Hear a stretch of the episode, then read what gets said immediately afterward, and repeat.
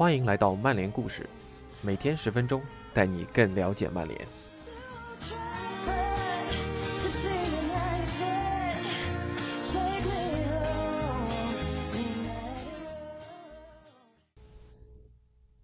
今天的曼联故事是本周南美主题周的第二个故事。本期的主角是贝隆。如果要聊起曼联的南美外援，那贝隆肯定是绕不开的那一个。他为什么没能在英超证明自己，依然是个未解之谜。当然，他的职业生涯已经足够出色，只是未能在拍板重金签下他的福爵爷手下发挥出色，还是非常遗憾的。本篇文章由 TA 网站多名记者联合撰写，同样由我们的老朋友温博 ATZ 翻译。由于故事较长，分为上下两集。以下是今天的故事：英格兰足坛史上最出色的水货贝隆。上集，贝隆到队的第一天是难忘的。他加盟的是一支英超三连冠的球队，两年之前，这支球队还夺得了欧冠冠军。这笔转会刷新了英国的引援记录。当他驾车驶进曼联训练基地时，新队友都在草皮上挥汗如雨。麦克费兰回忆说：“说到球员头回见面给我留下极为深刻印象的，就不得不提贝隆。”他来的时候，我们正在训练。他走过来，所有人都停下了，大家的反应都差不多。哇哦，是贝隆！斯科尔斯、基格斯、基恩，还有其他人都一样，他们纷纷和贝隆握手，就是有这么大的影响力。美好的时光总是容易被人遗忘，很多人记住的还是他在英格兰足坛的不快经历。人们很容易忽略一点，就是很多时候。借用福爵爷的话说，贝隆可以用自己出色的足球技艺，成功传出那些其他人看都看不到，更别提大胆尝试的传球，足以让旁观者置身于天堂。即便贝隆后来成了价值两千八百一十万英镑的高价麻烦，即便曼联对他的耐心彻底归零，开启了和切尔西的转会谈判，他的魔力依然在。二零零三年季前同尤文的热身赛，他给范尼送上的助攻，深深地刻在了福爵爷的脑海中，以至于他十年后的自传仍然在称赞这次传球。福爵爷也非常怀念贝隆同伯明翰比赛中做出的贡献。他用外脚背传给了贝克汉姆，力道刚刚好，直接穿越了整条防线。贝克汉姆轻松得球，随后吊射破门。这位传奇主帅在足坛见识过各种各样的场面，但他依然不敢相信眼前贝隆的表演。有些球迷应该还记得，曼联在欧冠遭遇拉克鲁尼亚时，索尔斯克亚利用定位球机会打进的精彩进球。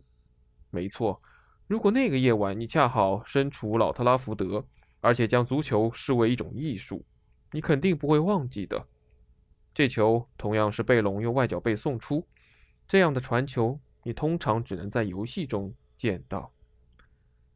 正是有了这些时刻，你才能理解为什么老特拉福德的看台上会飘扬着阿根廷国旗，为什么贝隆的球衣数量超过其他人，又是为什么？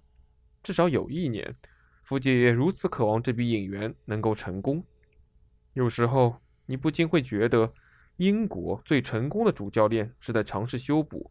实际上从未出现问题的中场，有场比赛表现的尤为明显，就是曼联四比一击溃埃弗顿。那是贝隆曼联生涯的高光时刻，他想向曼联球迷证明自己能够统治比赛，而不是单纯的锦上添花。尼基巴特接受 United We Stand 采访时说：“我当时就坐在看台上，贝隆的表现真是难以置信。”好到我觉得自己再也不可能获得出场机会了。哪怕优秀如斯科尔斯，可能也因为贝隆的加盟产生了一丝不安全感。毕竟，在众多曼联球员中，他可能会是受影响最大的那个人。不过，斯科尔斯是个把足球视作信仰的球员，他也记得自己听说贝隆确认加盟时的兴奋。贝隆是最令我兴奋的球员。我们还有过很多出色的引援，比如鲁尼，比如费迪南德，但贝隆是我个人最喜欢的。他和我踢同一个位置，所以我看过他的很多比赛。看过他在阿根廷国家队和拉齐奥的表现后，我真的非常感慨，多棒的一名球员！他能跑上一整天，有顶级的技术，能进球，也能创造机会。有了以上的种种，贝隆究竟为什么最终没能在英格兰足坛取得成功，就更令人想不通了。加盟曼联仅仅两年后，贝隆以一千五百万英镑的跳水价转投切尔西。被贴上水货的标签后，贝隆又不时能让人想起他有多出色。他足以适应各种风格的战术，长短皆可。尽管如此，他还是会以水货的身份被人铭记。尤其是效力于斯坦福桥的那段时间，他总共只出场了十四次。前切尔西队友胡特对我们说：“他是一名顶着光环而来的球员，可惜更衣室对他并没有那么友好。其实这些都没什么，有光环是好事儿，有个成功的职业生涯更是好事儿。但是，假如你带着光环走进更衣室，却不能在训练或比赛日证明自己，那么光环就会迅速消失的。”迭戈·弗兰也在老特拉福德近距离观摩过贝隆。他表示：“贝隆、西芒和里克尔梅是我合作过的最出色的单脚将。”可是，《泰晤士报》在2007年又把贝隆纳入了英超时代最糟糕的五十笔转会，他高居第十一位。评语还写道：“把加盟曼联和转投切尔西的两次转会合并，是为了避免阿根廷人两次上榜。”贝隆在英格兰的经历始终让人无法理解。在大家都好的时段里，老特拉福德看台上的球迷希望全队能把球主动交给贝隆。可是话又说回来了，你也很难想到，福爵爷执教的四分之一个世纪中，有谁能像贝隆这样跟他如此不对付？如果福爵爷都没法解释，其他人觉得困惑，就再正常不过了。也许没人比埃里克森更适合分析贝隆的了。他曾先后在桑普多利亚和拉齐奥与贝隆合作过。阿里克森说：“从技术层面讲，他具备一切所需的素质，尤其是他的视野，不管是四十米还是五十米，他都能精准送达，能助攻，能进球，是一名机灵、聪明、睿智的球员。”在俱乐部主席恩里克·曼托瓦尼的引荐下，埃里克森在桑普多利亚迎来了与贝隆的首次合作。埃里克森此前从未听说过二十一岁的贝隆，但是他被这位博卡新星的视频折服了，也就此打破了自己执教的铁律，永远不会签下未曾亲自考察过的球员。埃里克森表示，当他来到桑普多利亚时，话不多，很害羞。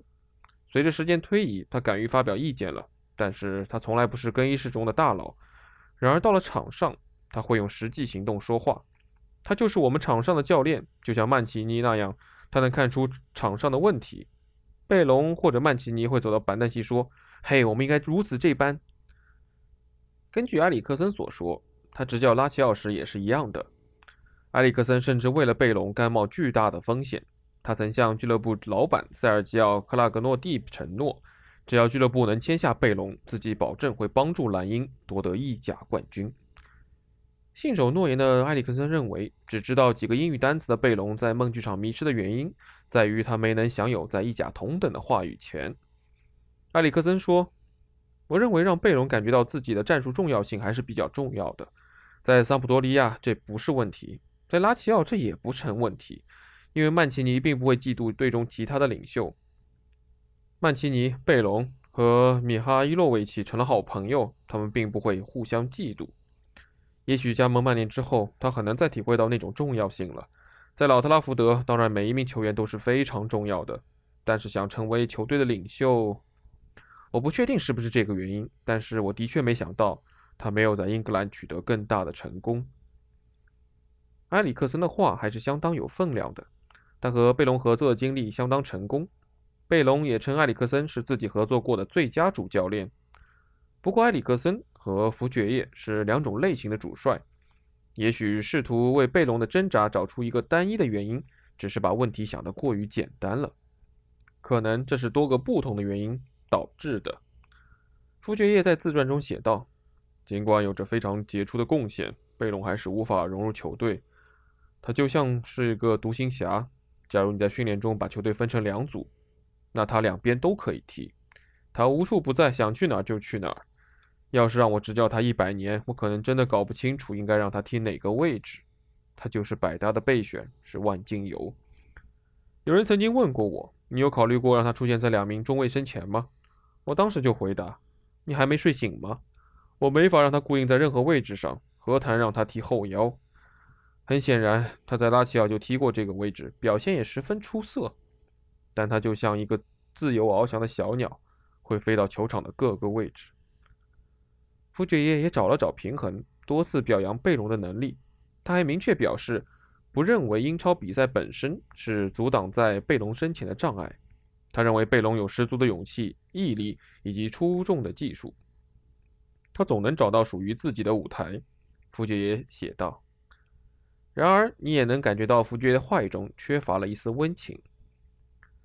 我承认，我感觉与阿根廷球员合作确实有难度。阿根廷人的爱国热情令人惊叹，他们身边总是能看到阿根廷的国旗。我对此没有任何意见，但我执教过的那些阿根廷球员真的没有特别努力学习英语的。至于贝隆，基本也只能听到他说“先生”。曾经有传言说贝隆效力曼联期间与队友不和，我不认为有这回事。部分原因是他从来不跟人说话，他在更衣室里孤身一人，也不说英语。他没有反社会的倾向，只不过不是个好的沟通对象而已。我到队开始工作后，他会冲我打声招呼：“上午好，先生。”然后就没了。你没法跟他形成联系。我确实记得有场欧战结束后，他和罗伊基恩发生了争执，那次确实闹得不愉快，但是也不至于。他并没有给球队造成破坏性的影响。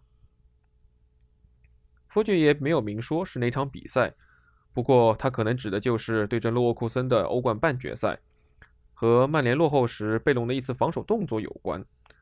除此之外，还有媒体报道，在曼联主场零比一负于米堡的比赛中，贝隆的失误导致了丢球，基恩也对他发了火。倒是有不少曼联球员都和基恩有过冲突，而弗格森对贝隆的印象还是有些出人意料。大多数曼联球员都记得一个个性更加温暖的贝隆。希尔维斯特会说意大利语，布兰科也是。富琼效力马洛卡和马竞时学会了西班牙语，在贝隆加盟五个月后到队的乌拉圭球星弗兰也很快和他成为了好友。福爵爷自己懂一点西班牙语，卡林顿的其他人也或多或少能讲几句。贝隆的英语能力在其他球队并未被视为大的问题。一名英格兰球员表示，他从来不会缺席球队会议，球队晚上的集体活动也都会参加，总是充满热情。有一次大家出去玩。他还教我们阿根廷激进球迷唱的歌。贝隆在球员间是非常受欢迎的。费兰关于贝隆的印象是喜欢曼联俱乐部，喜欢曼联的氛围以及社会活动。此后这么多年来，也没有哪位球员对贝隆给出过负面的评价。在2004年的一次采访中，基恩确实听上去持保留意见。记者说：“无论如何。”贝隆还是有过一些不错的比赛表现，比如说呢，基恩似乎不太认同这一说法。然而在自传中，基恩对贝隆的评价温和得多。当然，这位曾经的曼联队长对任何人态度都好不到哪儿去。我期待的表现还不止于此，有时候你真的会为之挠头。以上就是今天的曼联故事，感谢您的收听。我们明天再见。